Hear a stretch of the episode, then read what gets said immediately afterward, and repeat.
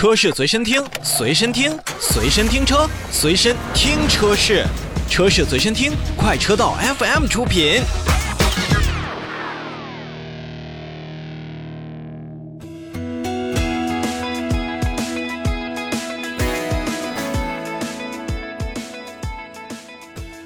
来，让我们首先看召回。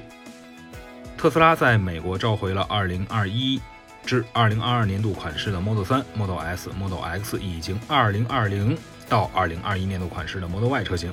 那么，就是因为软件的错误可能会导致热泵阀门的意外的开启，那么蒸发器内部的制冷剂无法正常释放，导致除霜性能下降。而除霜性能的下降呢，就可能会降低驾驶员的能见度，增加碰撞的风险。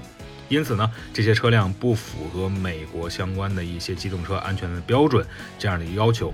而在整个的召回批次当中，我们目前看是涉及到了两万六千六百八十一台。